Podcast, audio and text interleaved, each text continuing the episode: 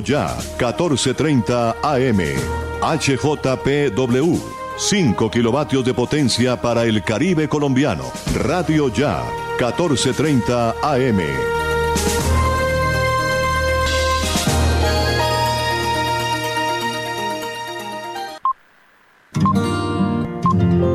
El siguiente programa es responsabilidad de sus realizadores.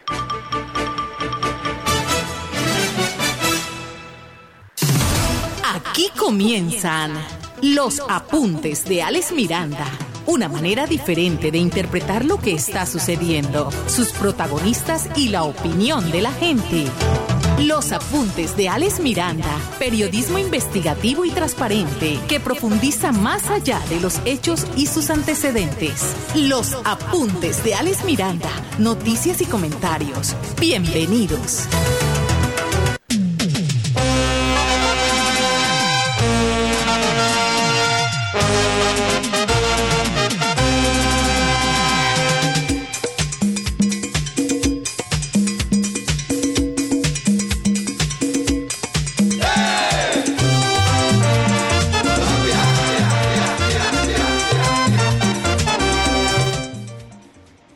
Señoras y señores, tengan todos buenas tardes.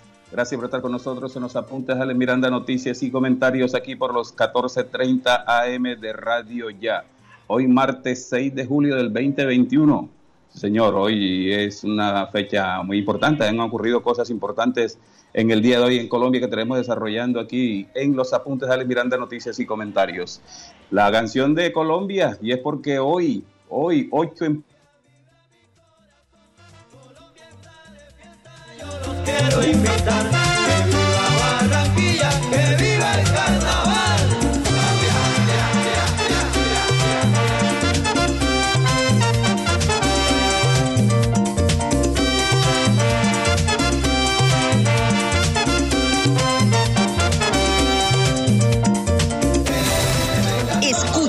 lunes a viernes de 4 a 5 de la tarde por Radio Ya 1430 AM los apuntes de Alex Miranda, noticias y comentarios.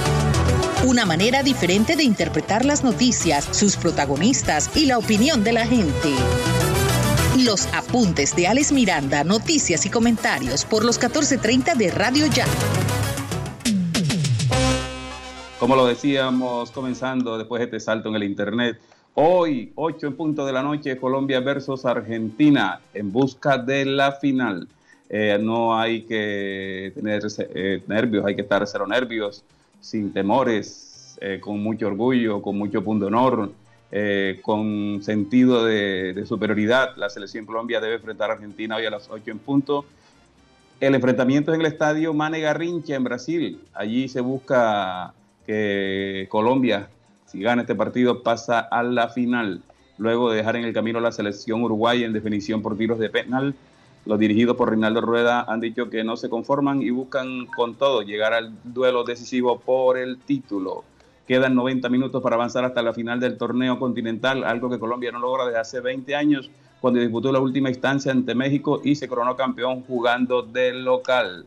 20 años no se gana la Copa América en Colombia y la única vez, si no estoy equivocado, se hizo cuando Colombia fue mm, organizador de este certamen hace 20 años atrás. Así que todos hacer fuerza para que la selección Colombia le vaya muy bien, tenga un buen partido ante los dirigidos, ante los compañeros de Messi y pueda avanzar hacia la final esperando el resultado de Brasil que también se estará dando eh, en este día.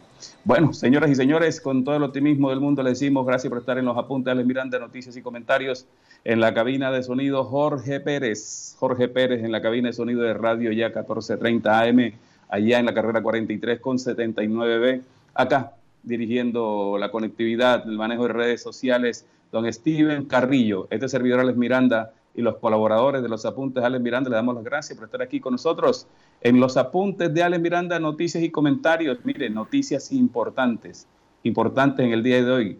Margarita Cabello, la procuradora Margarita Cabello dio positivo, dio positivo para el COVID-19. La funcionaria no presenta síntomas, se encuentra aislada, Margarita Cabello, luego de sufrir, eh, eh, dar positivo en, eh, con el COVID-19, con coronavirus, que no respeta, no respeta a nadie. Eso si uno no se cuida, se la cobra por la derecha. Así que en la mañana de este martes se informó que la Procuradora General de la Nación, Margarita Cabello, dio resultado positivo para COVID-19.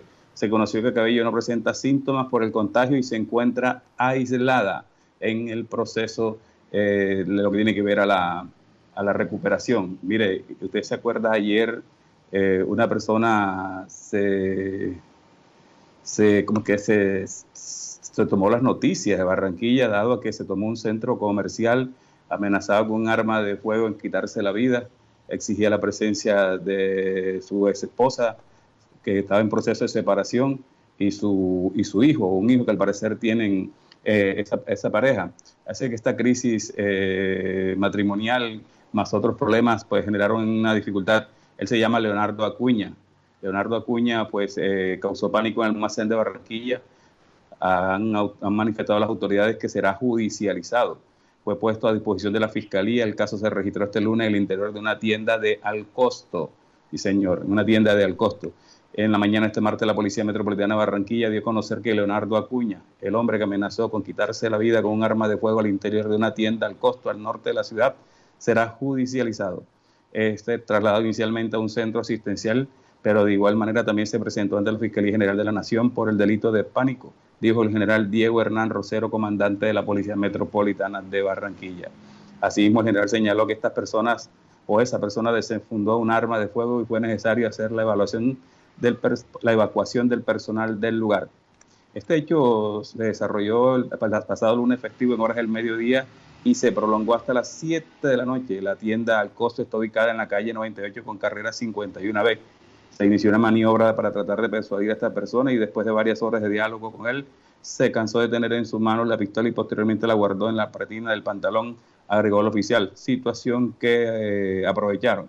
Eh, los oficiales estaban allí tratando de persuadir al individuo para neutralizarlo.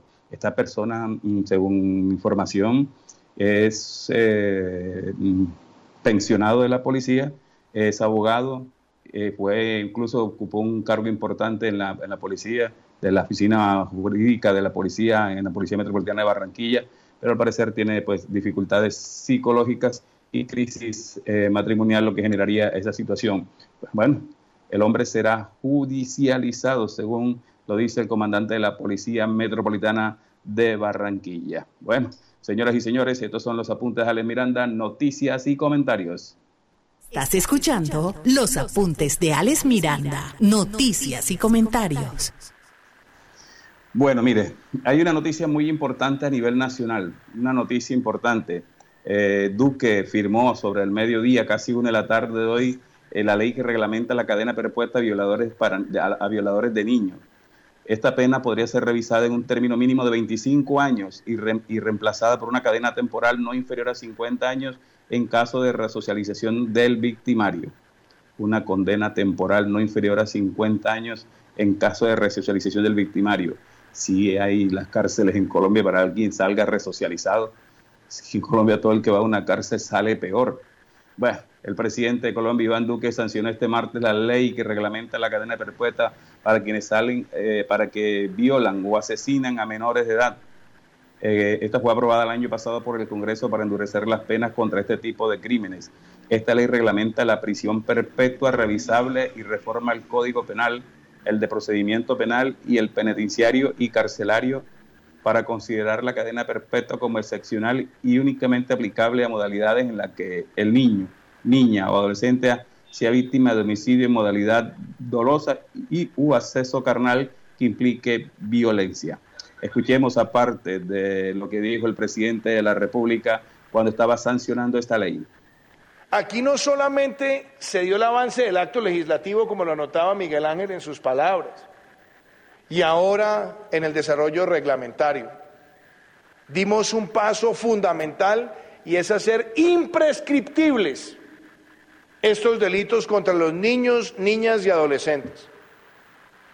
Y la demostración más clara de la necesidad de esa medida y el alcance que tiene es que más del 80% de las personas que han sido víctimas del abuso en su niñez lo denuncian 10 o 15 años después. Por eso tiene que ser imprescriptible, como ya lo logramos. Segundo, dar otro paso como sociedad en materia de progreso, la abolición del castigo físico. Otro paso trascendental que también fue capaz de unir muchísimas posturas políticas, pero que también tiene una razón. Muchas veces el castigo físico termina convirtiéndose en el preámbulo de abusos a los derechos de los niños. Y ese también ha sido otro elemento histórico de esta lucha. El haber también avanzado, como lo dejamos claro en días pasados, de hacer público el registro de quienes han violado los compromisos de alimentos, también es importante para poner en el escarnio público a quien no quiere cumplir su responsabilidad con sus hijos. Y hoy, con esta reglamentación, estamos quizás dando el paso más importante en la protección de los derechos de los niños en nuestro país. Gilma Jiménez decía, es el comienzo del fin. Y tenía razón. No es que por sancionar esta ley se acabaron estas prácticas. Tristemente no.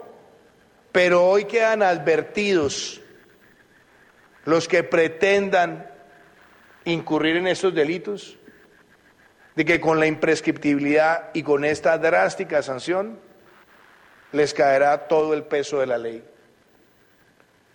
Y sea esta la ocasión también para decir que la forma en la que está estructurada esta norma está totalmente ajustada a nuestra carta política, que es una... Vamos, Jorge. El presidente resaltó el consenso político en la aprobación de esta reglamentación que ha contado con el apoyo de, políticos de diferentes signos e ideologías con el propósito de proteger y tutelar el derecho de los niños, niñas y adolescentes. Esto, esta ley, pues, eh, que siempre ha sido una lucha, por, especialmente por familiares de niños eh, que han sido abusados acceso carnal violento, en estos días, pues, eh, tiene una contundencia fuerte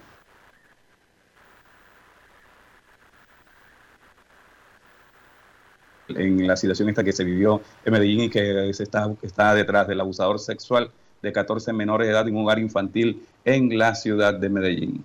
Estamos en los apuntes de Alex Miranda, noticias y comentarios. Vamos a comerciales y regresamos con noticias del distrito. Es responsabilidad de todos cuidar nuestra salud y la de las personas que nos rodean. Con la cultura del autocuidado mitigamos el virus del COVID-19. Usa siempre el tapabocas, lava frecuentemente tus manos, mantén una distancia segura y vacúnate cuando corresponda. Con mayores cuidados salvamos vidas. Alcaldía de Soledad, gran pacto social. ¿Qué esperas para ponerte al día con tu factura de aguas de Malambo? Acércate a nuestra oficina y accede a los planes de financiación que hemos preparado para ti. Cómodos a tu bolsillo, con trámites fáciles y rápidos de diligenciar. Llámanos al 018 518 196 o escríbenos al correo recaudoempresarial aguasdemalambo.com y encontraremos juntos la forma de normalizar tu deuda. En Aguas de Malambo estamos trabajando por ti. Todas las noticias del distrito en los apuntes de Alex Miranda, noticias y comentarios. Barranquilla será el epicentro de la democracia y la preservación de la libertad. Eso dijo Jaime Pumarejo desde, desde España. El mandatario de los barranquilleros recibió la designación de la ciudad como sede oficial por parte del presidente de la Asociación Mundial de Juristas, Javier Cremades. El encuentro acogerá a 3.000 juristas, autoridades y personalidades de alto nivel de todo el mundo. A partir de Barranquilla abre camino como la capital mundial del derecho de cara a, los preparativos como anfitriona de este evento, de este Congreso Mundial de Juristas, el evento de la justicia más importante a nivel internacional. Esto de la mano del presidente de la Asociación Mundial de Juristas, Javier Cremadres, el alcalde Jaime Pumarejo Heinz recibió oficialmente la designación de la ciudad como sede del Congreso que se llevará a cabo los días 2 y 3 de diciembre.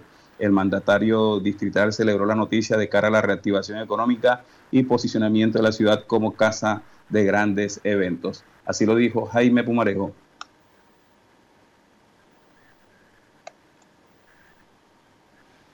Jaime Pumarejo. Estamos muy contentos porque gracias al apoyo de la Asociación Mundial de Juristas, al gobierno colombiano, Barranquilla podrá decir que en diciembre se tendrán las conversaciones más importantes del derecho, después de haberlas tenido en Madrid en el 2019, y además tendremos la oportunidad de mostrarle a Colombia, a Barranquilla, al mundo y mostrar nuestra mejor cara.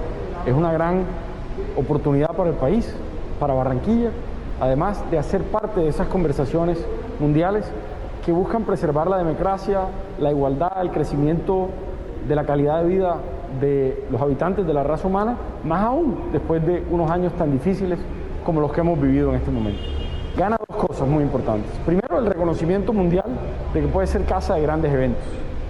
Segundo, que se inserta en la conversación de la democracia y de las necesidades de los ciudadanos del mundo. Y podemos nosotros, de primera mano, mostrarle a los grandes juristas y tomadores de decisión cuál es la realidad barranquillera, cuál es la realidad colombiana y cómo hacer parte de esa conversación. Era el alcalde de Barranquilla, Jaime Pomarejo Gens, hablando sobre este importante evento que mm, sitúa a Barranquilla indudablemente como un centro de grandes eventos a nivel mundial. Dice que es un voto de confianza en la ciudad y el país que genera empleo, oportunidades y calidad de vida, pero también es un escenario donde se debatirán importantes puntos sobre la democracia, la paz, la preservación de la libertad y cómo afrontar el reto de seguir construyendo democracias sólidas y cada día estén más a tono con las necesidades del mundo de hoy, manifestó el mandatario. señor, gran evento, gran evento que espera a Barranquilla para el 2 y 3 de diciembre de este año. Dios quiera que todo salga bien, se pueda realizar y se cuente con la presencia de los juristas más importantes del mundo en Colombia. Se dice que el rey Juan Carlos estaría por aquí, por aquí por Barranquilla en este magno evento. Esperemos a ver. Estamos en los apuntes de Alex Miranda, noticias y comentarios. Seguimos con información del departamento y de Soledad al mismo tiempo. Noticias de la gobernación del Atlántico en los apuntes de Alex Miranda. Sí, señor, la gobernadora del Atlántico estuvo inspeccionando la ejecución de las obras del Hospital Departamental Juan Domínguez Romero de Soledad. A dos meses de haberse iniciado los trabajos, estos avanzan a toda marcha con actividades de, de cimentación, fundida de zapatas, losas, columnas, muros y vigas. El nuevo hospital será de mediana complejidad y ofrecerá servicios de consulta externa, maternidad, imágenes o imagenología, diagnóstica, eh, rehabilitación, laboratorio clínico, urgencia, cuidados intermedios y cirugía. O sea, un hospital de segundo nivel. Eso será lo que eh, se convertirá esta obra que ya avanza en un 40%, según la gobernadora del Atlántico, Elsa Noguera, que lo visitó este martes eh, aquí en el municipio de Soledad, aquí en el costado del, del Transmetro, para evolucionar y verificar el avance de la misma. Esto dijo la gobernadora después de la visita. Hace dos meses iniciamos aquí las obras del nuevo Hospital Departamental de Soledad, el Juan Domínguez Romero y miren lo bien que avanzan las obras. La cimentación ya está en un 40% de ejecución. Ya arrancó el montaje de la estructura y ya podemos ver avances en la construcción de la losa del primer piso. En total, será una edificación de 14 mil metros cuadrados con una inversión de 65 mil millones de pesos para prestarle un excelente servicio hospitalario de segundo nivel a la gente de Soledad y a los municipios de la zona oriental del departamento. Modernizando nuestra infraestructura hospitalaria, tenemos un Atlántico con vida. Bueno, hace dos meses iniciamos las obras del nuevo Hospital Departamental de Soledad Juan Domínguez Romero. Hoy vemos lo bien que avanzan las obras, la sedimentación ya está en un 40% de ejecución, arrancó el montaje de la estructura, ya podemos ver avances en la construcción de la losa del primer piso. En total será una edificación de 14 mil metros cuadrados con una inversión de 65 mil millones de pesos para prestarle un excelente servicio hospitalario de segundo nivel a Soledad y los municipios de la zona oriental del departamento. Modernizando nuestra infraestructura hospitalera, tenemos un Atlántico con vida, indicó la mandataria departamental. Bueno, recuerden que el hospital Juan Domínguez Romero tiene una enorme deuda, tiene unos problemas de financiación impresionantes. Aquí, los que siguen los apuntes de Alex Miranda permanentemente podrán recordar que Alma Solano en una entrevista con este medio de comunicación señaló que se estaban obteniendo una financiación por parte del gobierno nacional a través de Findeter, si no estoy equivocado, para pagar toda esa serie de deudas que no solo tiene el hospital de, Soledad, también lo tiene el de Sabana Larga y también lo tiene el Niño Jesús. La idea es eh, repotenciar estos hospitales, pagar las deudas y ponerlos a tono para que presten un servicio eficiente a la comunidad. Ojalá, porque de nada vale que se inviertan 65 mil millones de pesos en un nuevo y moderno hospital sí eh, sigue arrastrando las deudas con los trabajadores, se sigue arrastrando deudas con contratados, con trabajadores contratados, sí sigue arrastrando deudas con proveedores que ya, el monto de lo que le deben es inmenso. Ojalá y la gobernadora consiga los dos objetivos, junto con la modernización de estas infraestructuras nuevas para prestar un mejor servicio, también se sanen las finanzas de estos hospitales departamentales y puedan prestar un mejor servicio. Sabana Larga, es urgente que se, que se, digamos, no solo que se modernice la infraestructura, sino que se haga saneamiento para que el hospital pueda prestar un mejor servicio a todo el sur del departamento del Atlántico. Y este hospital de segundo nivel es Juan Domínguez Romero. Eh, es urgente esa nueva sede que se le está construyendo, pero es urgente que también tenga eficiencia administrativa para que pueda prestar un gran servicio a Soledad, a Malambo, a Galapa, a Baranoa, a Sabana Grande, a Polo Nuevo, a Santo Tomás, porque todos estos municipios tienen hospital de primer nivel, dado que en la zona solamente se puede construir un hospital de segundo nivel y es este, Juan Domínguez Romero, pero su situación financiera, eh, su nivel de endeudamiento hace imposible que preste un buen servicio. Ojalá y se concreten las cosas y se logren los objetivos que tiene la gobernadora del departamento. Estamos en los apuntes de Alex Miranda, ya tenemos Puerto Colombia. Hay noticias de Puerto Colombia, parece que una persona falleció por inmersión en las playas de Puerto Colombia. Alexandra Capel, ¿no? Estamos en eso. Bueno, mire, eh, hablando de Puerto Colombia, mm, este fin de semana lleno total en las playas del Atlántico, a pesar de todas las medidas de, de, seguridad y a pesar de todas las restricciones que se han tomado. Ya tenemos a Alexandra. Bueno, Alexandra, buenas tardes. Buenas tardes, Alex, y todos los oyentes. Un joven identificado como Brian Serrano, de 22 años, murió por inmersión en las playas del municipio de Puerto Colombia. El hecho se registró en el mediodía de este martes en el sector de Playa Bonita, en las playas del Conti. Cuando el joven se tomaba un baño el mar, fue arrastrado por la corriente. Posteriormente eh, fue trasladado al centro de salud más cercano, pero lamentablemente llegó sin signos vitales. Esas son las noticias, Alex. Eh, que tenga feliz tarde.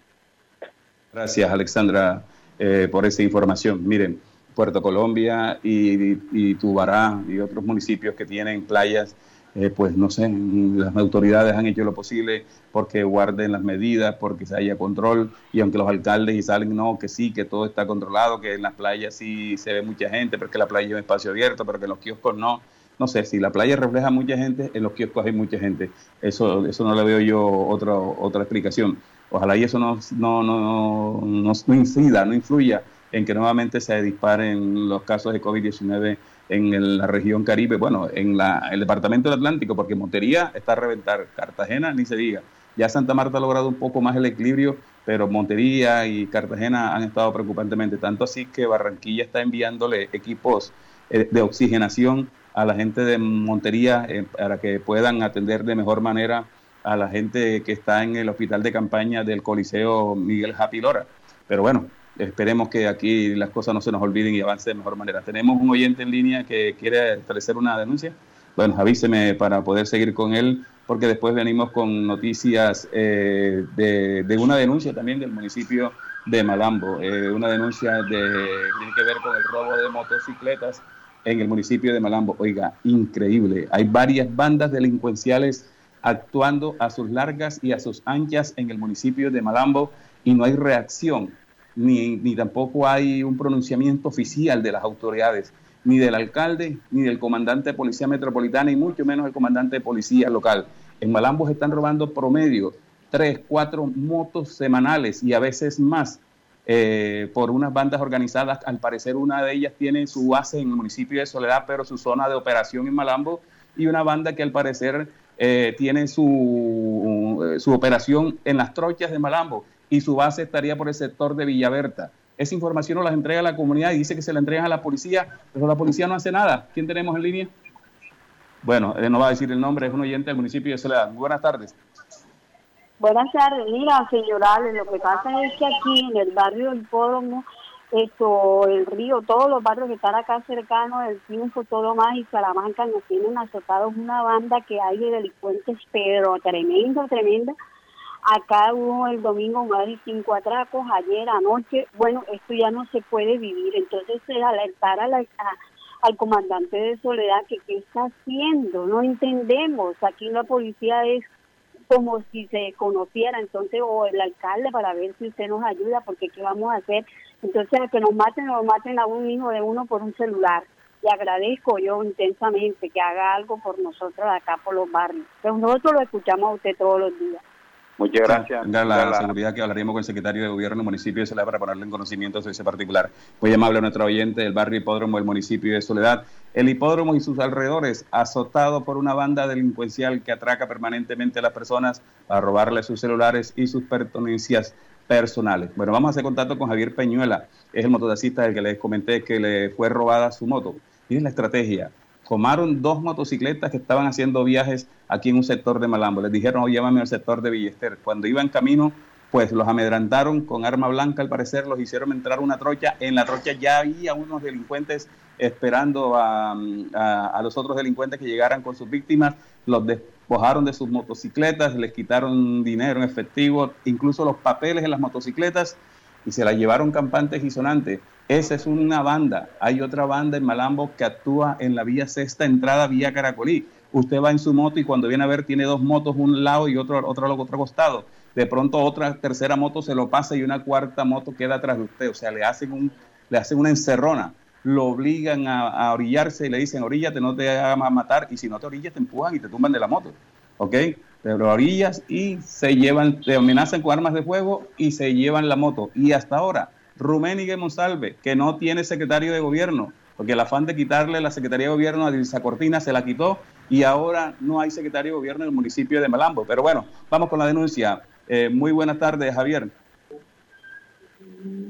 Buenas tardes, Javier. Buenas tardes, señorales. Buenas tardes. Bueno, cuéntenos qué fue lo que le pasó y cuándo fue. Bueno, señorales, el día jueves primero de julio, este, yo venía de los lados de, de Granabate y en cada entrada de el éxito de Malambo, una persona me saca la mano y me dice que le lleve a Villecer. Yo, como este es mi medio de, de, subsistir, yo le hago la carrera, le digo que sí, entonces había otro tipo y me dice que quería otra moto, le digo, no, es otra moto, y nos lleva a Villecer. A lo que llegamos al sitio mencionado, el hombre nos sacan un cuchillo cada uno y nos llevan hacia la trocha que conduce hacia la hacia la pista del aeropuerto 10, al aeropuerto. Y ahí habían dos tipos más y nos sacaron armas de fuego. Nos amordazaron y nos quitaron la moto. Todavía es la hora y yo no he recuperar mi moto, no he podido este, formular la denuncia. Siempre hay una traba, no, que tienes que llevar esto, tienes que llevar aquello, tienes que tener esto. Tienes... Porque estoy cansado, yo estoy en medio, o sea, me quitaron el pan de cada día de mis hijos. Soy O una sea, persona usted, enferma. cierta, usted a ciencia cierta no ha podido colocar la denuncia. Bueno, No, comentemos. Usted cuando le roban la moto fue a la inspección central de Malambo a poner la denuncia. Los mismos policías me llevan a la estación de Malambo, señorales. Me van a la estación de Malambo y después me van a recoger y me llevan al hospital donde tenían a un capturado, que recuperaron una de las motos. ¿Sí? Y me- después me dicen, déjame mi número de teléfono y te puedo ir para la casa, que nosotros te llamamos. Porque que ellos me tenían que llevar a mí a la URI, así que me llevaron al otro muchacho y me tenían que llevar a la URI. Desde ahí todo enseguida comenzó a, a manejarse de otro, ah, de otra manera. Ellos me tenían que llevar a mí a la UCI porque yo estoy en instante, porque me están robando mi vehículo. Bueno, eh, a usted aquí en Malambo le dicen que la denuncia tenía que hacerla donde en la Sijín. En ¿Qué le dicen la Barranquilla, en Acidín. Sí, Ajá. sí, señor. Ahora, entonces yo vine a la Acidín, me dicen que, me decían que no, que, que ya el muchacho tenía una denuncia por las motos. Ahora mismo me encuentro aquí en Acidín para ver si puedo colocar la denuncia. Ahora mismo estoy aquí en Acidín. Bueno, ojalá ahí la pueda colocar, pero imagínese, ¿qué día lo atracaron usted? El jueves, el jueves a las diez y media de la mañana. Literalmente va a ser una semana. Esos bandidos se mueven rápido. Esa moto va a ser muy difícil que la, que la recuperen. Lamenta uno tanto obstáculo y tanta dificultad para que usted pueda poner la denuncia, pero póngala de todos modos y nos tiene al tanto de la situación, señor Peñuela. Sí, señor, señora, gracias a usted y a su noticiero que son los que nos escuchan, escuchan al pueblo. Muchas gracias y me Dios lo bendiga. Hombre, ojalá y, las cosas, ojalá y las cosas sean de mejor manera para usted y su familia. Mire, Javier Pañuela es un muchacho que tiene una enfermedad, tiene azúcar en la sangre, es difícil para él conseguir empleo en una empresa o alguna entidad. Él es electricista y, trabaja en esto de la construcción. Y a través de su motocicleta, que fue un activo que le quedó gracias a su trabajo, eh, empezó a trabajar como mototaxista y con eso sostiene a su familia. Y estos delincuentes simplemente le arrebataron la motocicleta, de cosa no le hicieron daño por la enfermedad que él, que él padece y se llevaron la motocicleta, se le llevaron un dinero que tenía al producto de su trabajo y se le llevaron los papeles en la motocicleta. Y hemos recibido denuncias espontáneas de muchas personas que les han robado las motocicletas aquí en el municipio de Malambo con ese modus operandi. Me dicen las personas que hablan con uno espontáneamente, dicen, una de las bandas tiene su su zona, mm, digamos que su radio de acción en las trochas de Malambo debe ser esa que atracó a Javier. Y me dicen que las motos, la caleta, el sitio donde guardan las motocicletas, es una zona cerca al sector de Villaberta donde hay una invasión al costado de la misma. Y me dice otra persona que hay otra banda, que es la que atraca en la vía sexta entrada, vía Caracolí, que son tipos con armas de fuego en unas motocicletas de alto cilindraje, que las motos se las roban y se las llevan para Soledad. Un colega del canal metropolitano muchacho, un camarógrafo, una moto relativamente nueva, modelo 2021, eh, que aún estaba pagando. Oiga, le hicieron seguimiento, le hicieron seguimiento y en la misma sede del canal, cuando él parqueó su moto para entrar a trabajar, le robaron la moto. Le robaron la moto y ¿sabe qué le dijeron? Indagando, indagando, que es que esas, esas eh, bandas delincuenciales tienen tanta confianza en Malambo gracias a la ineficiencia de las autoridades locales que ya hasta por encargo roban motocicletas. O sea, si algún delincuente, algún bandido le gusta una moto, un modelo tal, habla con estos delincuentes organizados y le consiguen la moto a cualquier cristiano de bien que tenga esa moto gracias al esfuerzo de su trabajo, que lo tenga como herramienta de trabajo, que lo tenga como transporte para ir a sus labores, se la roban. Y si hay que quitarle la vida, no pasa nada. Y hasta ahora aquí no hay un pronunciamiento del comandante de la Policía Metropolitana que habla muy bonito de las labores que están haciendo en el distrito de Barranquilla. Sí, muy bueno el cuento del antirrobo, del, del, del cuadrante antihurto en Barranquilla. Muy bueno el cuadrante de la Policía Cívica en Barranquilla. Pero ¿y los municipios del área metropolitana qué, señor comandante de la Policía Metropolitana? ¿Los municipios del área metropolitana qué? Mira, acabamos de recibir dos llamadas. Una de Soledad, los barrios del Hipódromo y sus alrededores azotados por una banda delincuencial. Malambo de extremo a extremo azotado por la banda delincuencial, por las bandas que ahora roban motos y también por los, los distribuidores del, del narcotráfico, del narcotráfico y las extorsiones. Estamos acorralados por la violencia, acorralados por la violencia y no pasa mucho. Estos alcaldes del área metropolitana da la sensación que vivieran en otro mundo, que vivieran desconectados de la realidad de sus municipios. Ellos construyen unas casas bonitas, se rodean entre muros de sus casas, ahí se sienten protegidos y se les olvida la realidad del día a día de su, de su municipio. Estamos acorralados por la delincuencia. Malambo, Soledad, estamos acorralados por la delincuencia, señor comandante de la Policía Metropolitana deje de hacer videos, deje de hacer eh, eh, audios con los periodistas de su oficina nada más y ábrase a escuchar a los medios de comunicación, ábrase a escuchar a la comunidad, porque esta situación se está saliendo de las manos en los municipios de Malambo, Soledad por, y Puerto Colombia por esta complicada situación de los grupos delincuenciales. Estamos en los apuntes de Alex Miranda, noticias y comentarios. Vamos a comerciales y regresamos con noticias de la educación. Es responsabilidad de todos cuidar nuestra salud y la de las personas que nos rodean. Con la cultura del autocuidado mitigamos el virus del COVID-19. Usa siempre el tapabocas, lava frecuentemente tus manos, mantén una distancia segura y vacúnate cuando corresponda. Con mayores cuidados salvamos vidas. Alcaldía de Soledad, gran pacto social. ¿Qué esperas para ponerte al día con tu factura de aguas de Malambo? Acércate a nuestra oficina y accede a los planes de financiación que hemos preparado para ti. Cómodos a tu bolsillo, con trámites fáciles y rápidos de diligenciar. Llámanos al 018 518 196 o escríbenos al correo recaudoempresarial aguasdemalambo.com y encontraremos juntos la forma de normalizar tu deuda. En Aguas de Malambo estamos trabajando por ti. Los apuntes de Alex Miranda, una manera diferente de interpretar la noticia. Oiga, Jorge, póngame otra vez la musiquita de Colombia y dígame para usted cómo va a quedar ese partido hoy, hombre. ¿Cómo va a quedar ese partido hoy? A ver, don Jorge. Cordial saludo, Alex. Un abrazo. Gracias, Jorge. Eh, ¿Cómo va ese partido hoy? Duro, duro, pero tenemos la fe y la convicción de que Colombia, así como le jugó a Uruguay y como le jugó a Brasil, seguramente hoy vamos a sacar el, el tiquete a la final. Hoy el partido para mí, por lo duro y complicado del rival, 1-0 gana Colombia. Oiga, usted oyó a Neymar en sus declaraciones ayer después del partido Ah, pero es diciendo por- que esperaban a Argentina en la final, o sea, descarta Colombia. La llavería, pero es por la llavería con Messi. Acuérdense que jugaron en el Barcelona. Por eso lo quiere enfrentar y quiere ganarle. Bueno, ojalá y Ahí, se hay ahí, por ahí- ello. ahí revelaron que ahí hay una polla entre ellos dos. Que quien de las dos ganara pagaba los almuerzos. Así como Steven. Cada rato pierde y le toca invitarlo a usted a almuerzos. Hombre. Allá en Villa Steven. Eso sí es una falacia. Al contrario, el vale lo estoy pagando yo. Me, me dicen que en Villa Steven eso es tranquilo por allá. Sí. Sí, el único barrio tranquilo que hay en Malambo. Procure no traer moto yo. Llega en mototaxi. Seguimos con más noticias. Jorge, póngame una promoción allá para hablar sobre el regreso a clases de los niños. Radio Ya 1430 AM está presentando los apuntes de Alex Miranda, noticias y comentarios. Oiga, siguen, siguen sin ponerse de acuerdo las organizaciones de docentes del Atlántico y la- el distrito y el departamento para esto del regreso a clases.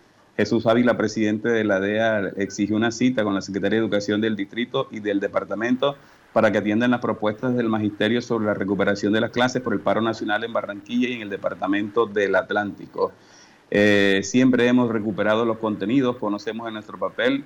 La DEA ya acordó un calendario de recuperación con los municipios certificados de Soledad y Malambo, aseguró Ávila. Esto con como respuesta a la resolución del Ministerio de Educación que exige a los mm, educadores, a los alcaldes y secretarios de educación que se haga un cronograma para recuperación de clases con el objetivo de que los niños recuperen eh, los días perdidos por el paro nacional. ¿Qué dijo el señor Jesús Ávila de la DEA? Escuchémoslo. que esa circular solo busca nuevamente estigmatizar al magisterio colombiano. Y esto lo digo porque creo que todos los miembros de la comunidad educativa de nuestro país saben cuál es el papel nuestro cada vez que se ha determinado por necesidad un paro del magisterio.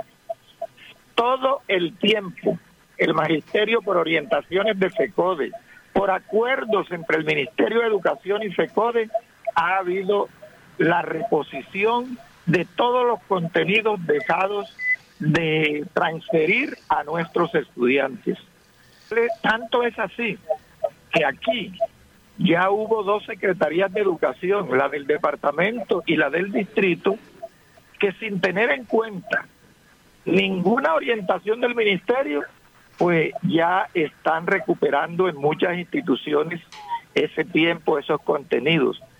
Pero también hay que resaltar que nosotros como ADEA, ya con la administración de Soledad y de Malambo, tenemos un calendario de recuperación respetando el calendario vigente, porque lo que sí no hicieron las secretarías de educación del distrito y del departamento fue respetar el calendario escolar vigente 2021, en donde, por supuesto, si no se ha modificado, si el ministerio no ha autorizado ningún tipo de modificación, no podíamos entrar a recuperación en los tiempos en que se están haciendo allí con el distrito y el departamento. Sin embargo, pues respetamos esa decisión, valoramos el que se haya adelantado en algo, pero le exigimos a estas dos administraciones una cita inmediata con el sindicato, con la organización sindical, para ahora sí determinar una propuesta con ellos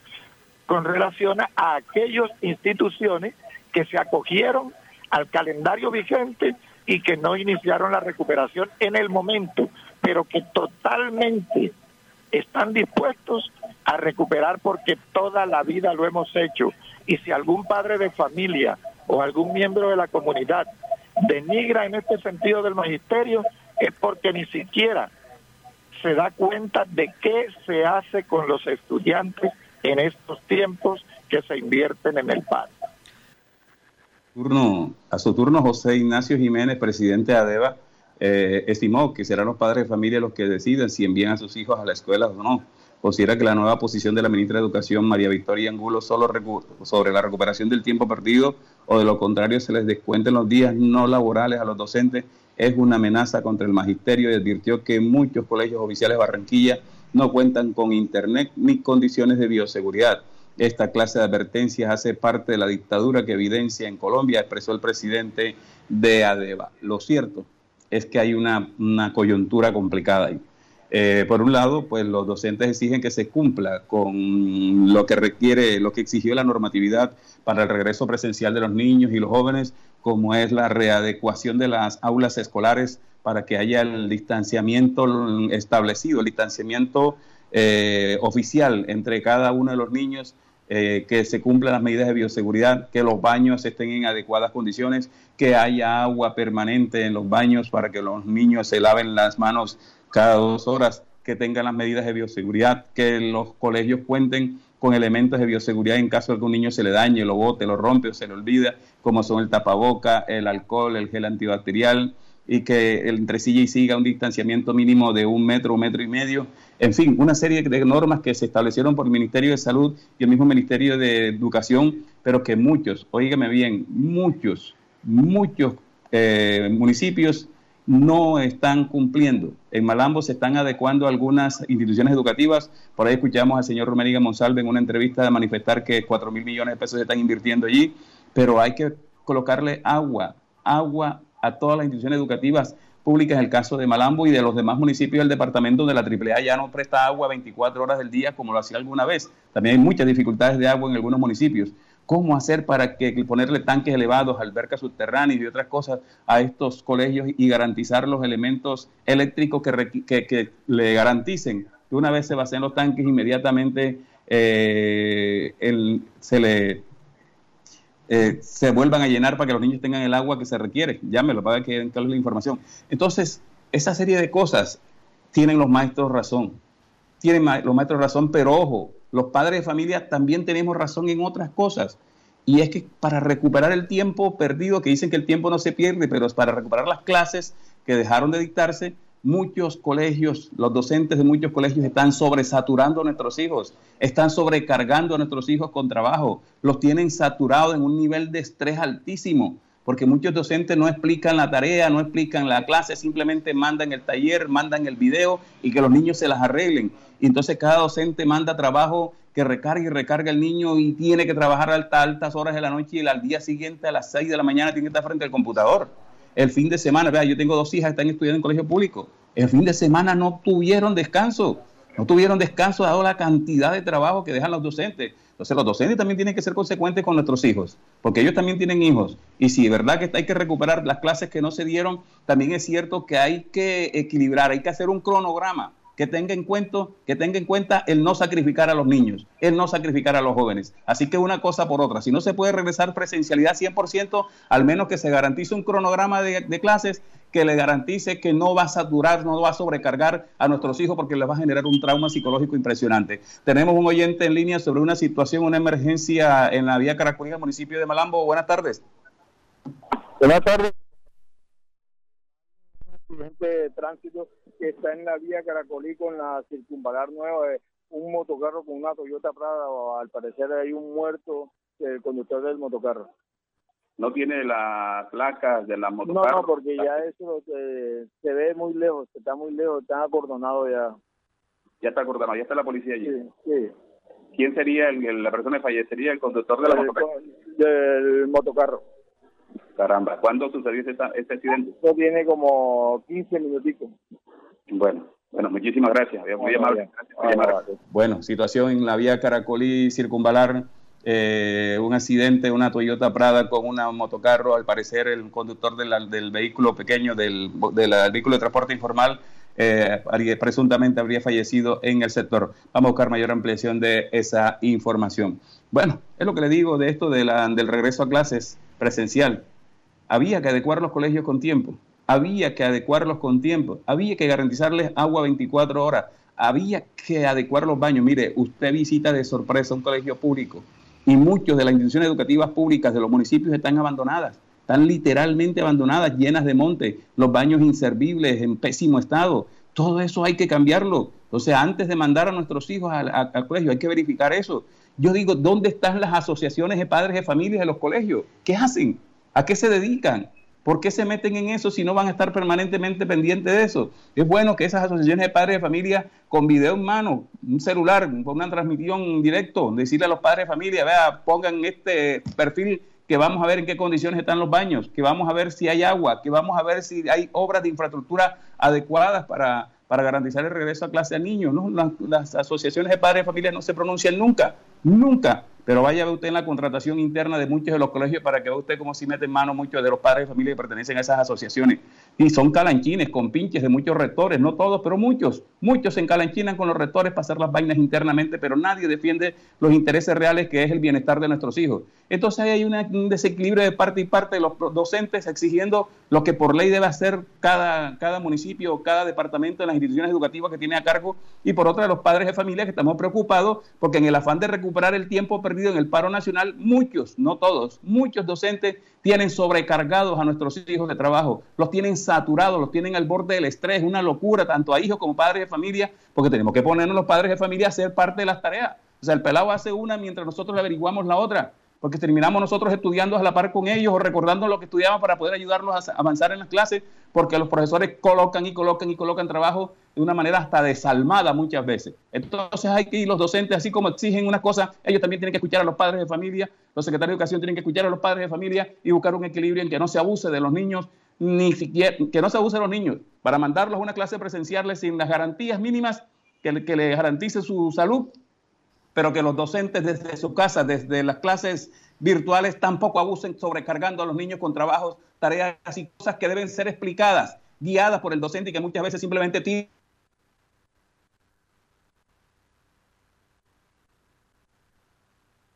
Aparentemente parece que se cayó la señal, Steven. Bueno, ahí regresamos. Entonces, en las situaciones, aquí hay que poner de parte y parte y ser claros, ser claros y sobre todo pensar, eh, pensar pensar en nuestros hijos. Estamos en los apuntes de Alex Miranda, noticias y comentarios. Dígame. Eh, bueno, un, un, paréntesis aquí entre el medio de todas estas noticias. Como estamos metidos en fútbol, en Europa, en la Eurocopa, acaba de Ajá. clasificar, obtener su tiquete a la gran final Italia. Italia vence en cobros desde el punto penal a España 4-2. Lo venció desde el punto penal y es el primer clasificado a la final de la Eurocopa 2020 que se juega en el 2021. 1-1 terminó en los 90 minutos, hubo alargue, siguió empatado y en penal Italia obtiene el tiquete a la gran final. Mañana Inglaterra ante Dinamarca para conocer quién será el otro finalista. Bueno, excelente, qué bien. Bueno, ya está Italia ese final va a estar buenísima, quede quien quede en la otra, en otra semifinal. Vamos con noticias del departamento, tienen que ver a la inscripción de tránsito y transporte porque el 9 de julio vence el plazo para el pago de impuestos departamentales sin intereses y sanciones. Don Steven, vaya a pagar los, los, los impuestos de la cuatro puertas. Noticias de la Gobernación del Atlántico en los apuntes de Alex Miranda. ¿Usted por qué manda Jorge a pagar la, el carro de él? ¿Ah? Tiene un dog patas. Yo también tengo uno. Mire, la Secretaría de Hacienda hizo un llamado a los atlanticenses a realizar los pagos a través del botón débito PSE y corresponsales de efectiexito.red o a través de los más de 200 cajeros automáticos de la red Aval en el departamento. El 9 de julio vencen los plazos para pagar los impuestos departamentales sin intereses y sanciones. Así lo dice la directora del tránsito del Departamento del Atlántico. Queremos recordar a todos los usuarios de tránsito del Atlántico que tienen sus vehículos matriculados en este organismo de tránsito que tienen plazo para pagar su impuesto vehicular 2021 hasta el 9 de julio, sin intereses y sanciones. También es importante recordar a nuestros usuarios que con el pago de los derechos de tránsito contribuyen a las inversiones que hacemos desde esta entidad para la seguridad vial. En el 2020 y 2021 hemos invertido aproximadamente 14 mil millones de pesos en seguridad vial para la gente. Entre ellos hemos invertido en proyectos como conducción segura, aproximadamente mil millones de pesos que se traducen en cursos de conducción gratuita para todas aquellas personas que no tienen una licencia de conducción de motocicleta. Adicionalmente hemos invertido en señalización y demarcación aproximadamente 2 mil millones de pesos en las vías secundarias del departamento, así como 4 mil millones de pesos aproximadamente en rocería y mantenimiento de la red vial del departamento. Y un sinnúmero de campañas de seguridad vial que van tendientes a la reducción de accidentes en el departamento del Atlántico. Con tu aporte le sumas más seguridad vial para la gente. Mire, para realizar consultas, nuevas liquidaciones del estado de su cuenta, puede ingresar a la página web www.atlántico.gov.co www.atlántico.gov.co descargar la liquidación del impuesto y pagarlo directamente en cualquier sucursal del Banco Occidente a nivel nacional. El pago en el banco puede ser con tarjeta débito, crédito, cheque de gerencia o en efectivo. Así lo dijo Susana Cadavid, la directora del tránsito del Departamento del Atlántico. Estamos en los apuntes de Alex Miranda, noticias y comentarios.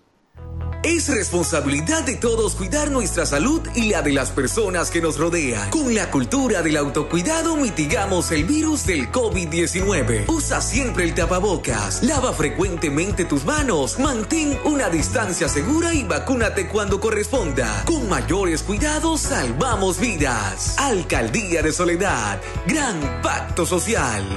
¿Qué esperas para ponerte al día con tu factura de aguas de Malambo? Acércate a nuestra oficina y accede a los planes de financiación que hemos preparado para ti. Cómodos a tu bolsillo, con trámites fáciles y rápidos de diligenciar. Llámanos al 018 518 196 o escríbenos al correo recaudoempresarial aguasdemalambo.com y encontraremos juntos la forma de normalizar tu deuda. En Aguas de Malambo estamos trabajando por ti. Estás escuchando los apuntes de Alex Miranda, noticias y comentarios por los 14:30 AM de Radio Ya. Un saludo especial para Kelly Pinto, Nofre Valera, Miroslava Rociano, Alexander Iglesias Acevedo, novia permanente de los apuntes de Alex Miranda, noticias y comentarios. Isabel, Livia Isabel Hernández Araba también está en sintonía, igual que Miroslava Rociano y todos ustedes que están ahí conectados con nosotros también, no solo en la web, sino también a través de los 14:30 AM de Radio Ya. Oiga, Jorge, le comento cosas. Bueno, antes estoy aquí recibiendo un, un, un correo interno de uno de nuestros oyentes. Me dice, hola, te habla Ricardo quiero comentarte que los atracos son pan de cada día en todos los sectores del municipio de Malambo. Mi sobrina estaba en la puerta de su casa, desafortunadamente sacó el celular eh, para responder unos mensajes que le llegaban y en cuestión de segundos le cayeron dos tipos en una moto con un arma de fuego, le apuntaron al rostro y le dijeron que entregara el celular. Inmediatamente hizo lo propio, desaparecieron sin dejar huellas. Bueno, esta situación se está viviendo en Malambo, en Soledad, de manera recurrente y permanente, por eso hay que tener cuidado con los equipos electrónicos, con los celulares, tablets y otros elementos en las terrazas de la casa, porque ya uno ni en su casa está tranquilo, porque le caen los delincuentes que andan patrullando. Patrullan más los delincuentes para ver a quién roban que la policía para garantizarnos seguridad. Digo, buena frase. ¿ah? Patrullan más los delincuentes en estos municipios del área metropolitana para ver quién da papaya para robarlo que la policía para garantizarnos Don seguridad. Alex. Dígame, Jorge. Eh, nos llama un oyente también acá del 309-1015 y dice, con respecto a lo que usted está hablando, dice, hasta los serenos que cuidaban, que cuidan la- las calles, los diferentes barrios, se perdieron porque los tienen amenazados. Sí, señor. Es verdad, totalmente. Le cuento, Jorge, que la semana pasada aquí en el barrio La Popa, donde yo vivo en Malambo, se robaron todos los contadores de agua de todos los vecinos. Pero eso fue un robo eh, continuo y de un solo cipotazo. Debe ser una banda porque en una sola noche se robaron más de 15, 20 contadores de agua en toda la cuadra. Y fue terrible. Y también se robaron cortinas, todo lo que estaba mal puesto. Parece que actúan por sectores y caen en grupo. Pero mire, Argentina versus Colombia, estadísticas históricas de los partidos entre ambas selecciones de la Copa América. Esto lo dice Revista Semana. Habla sobre unas estadísticas importantes. Vamos a ver qué sacamos de aquí, don Jorge, antes que se nos acabe el tiempito que tenemos allí pendiente. Mire, todo está listo para que la selección Colombia se enfrente este martes en la noche a su similar Argentina en duelo válido para la semifinal de la Copa América 2021. Así como sucedió ante Uruguay en la fase previa, el equipo que dirige Reinaldo Rueda espera hacerle frente a las estadísticas para seguir con una nueva victoria ante los gauchos que cambie un poco el ámbito, diferencia que, espérate ahí, aquí me quedé, Vamos a ver, bueno, no me deja ver aquí. Lo importante es que las estadísticas no favorecen a Colombia, desafortunadamente no son positivas, pero esperamos que en el día de hoy esto se cambie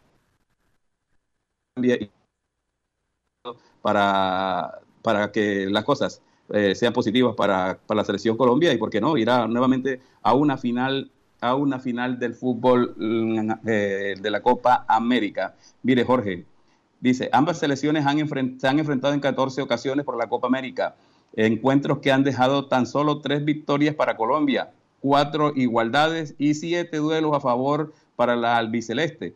Por las semifinales, por las semifinales instancia en la que se encuentran en este martes en la noche, Colombia y Argentina se han visto la cara en dos ocasiones. Los torneos del año 1993 en Ecuador y en el 2004 en Perú, o sea que sería la tercera.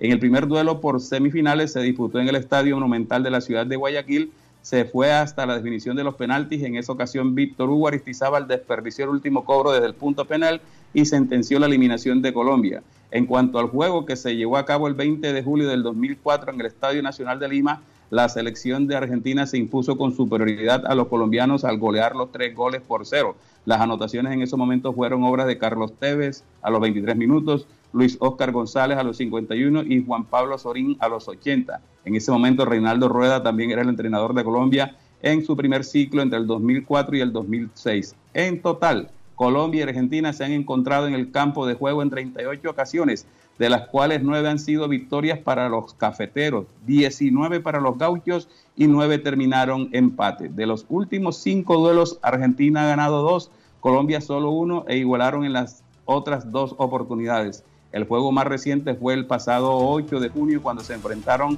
en la fecha 8 de las eliminatorias de la Conmebol, compromiso que terminó empatado a dos goles. En esa ocasión el combinado patrio empezó perdiendo tras la anotación de Cristian Romero a los 3 minutos y Leandro Paredes a los 8 minutos.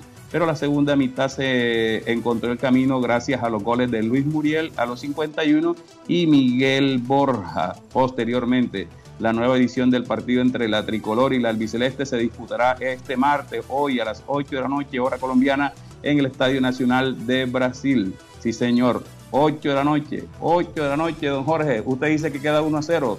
Bueno, yo voy con usted también. También creo que queda 1 a 0. ¿Y usted qué dice? Ese, eh, este Steven dice que no, que, si el partido es de basquetbol, ¿usted cree? No, no, no, definitivamente. No, pero eh, él, me imagino que él hace sus pollitas, los famosos parlay. Sí, bueno. Señoras y señores, gracias por estar con nosotros en los apuntes de Alex Miranda, noticias y comentarios. Los esperamos. Me dicen aquí, un momentico, sabes que los hizo de la carrera de la prosperidad, eh, compañero de la charla donde Camello, Mauricio Rodríguez. Me dicen que se llama Mauricio Rodríguez, la persona que falleció ahí en la vía Caracolí eh, Cordialidad en el accidente entre un motocarrista y una camioneta de alta gama. Mauricio Rodríguez, de 23 años de edad. Nuestros oyentes colaboran para que nosotros tengamos la información de primera mano. Muchísimas gracias a Robert Martínez por esa colaboración. Nosotros los esperamos mañana, 4 en punto, nuevamente aquí en Radio Ya 1430 con los apuntes de Miranda, noticias y comentarios. Jorge Pérez, pero no, ese no se vacunó aquí en Malambo, señor, ese vacunó por allá por su casa. Jorge Pérez, Steven Carrillo y este servidor Alex Miranda le decimos muchas gracias. Hasta mañana. Que Colombia.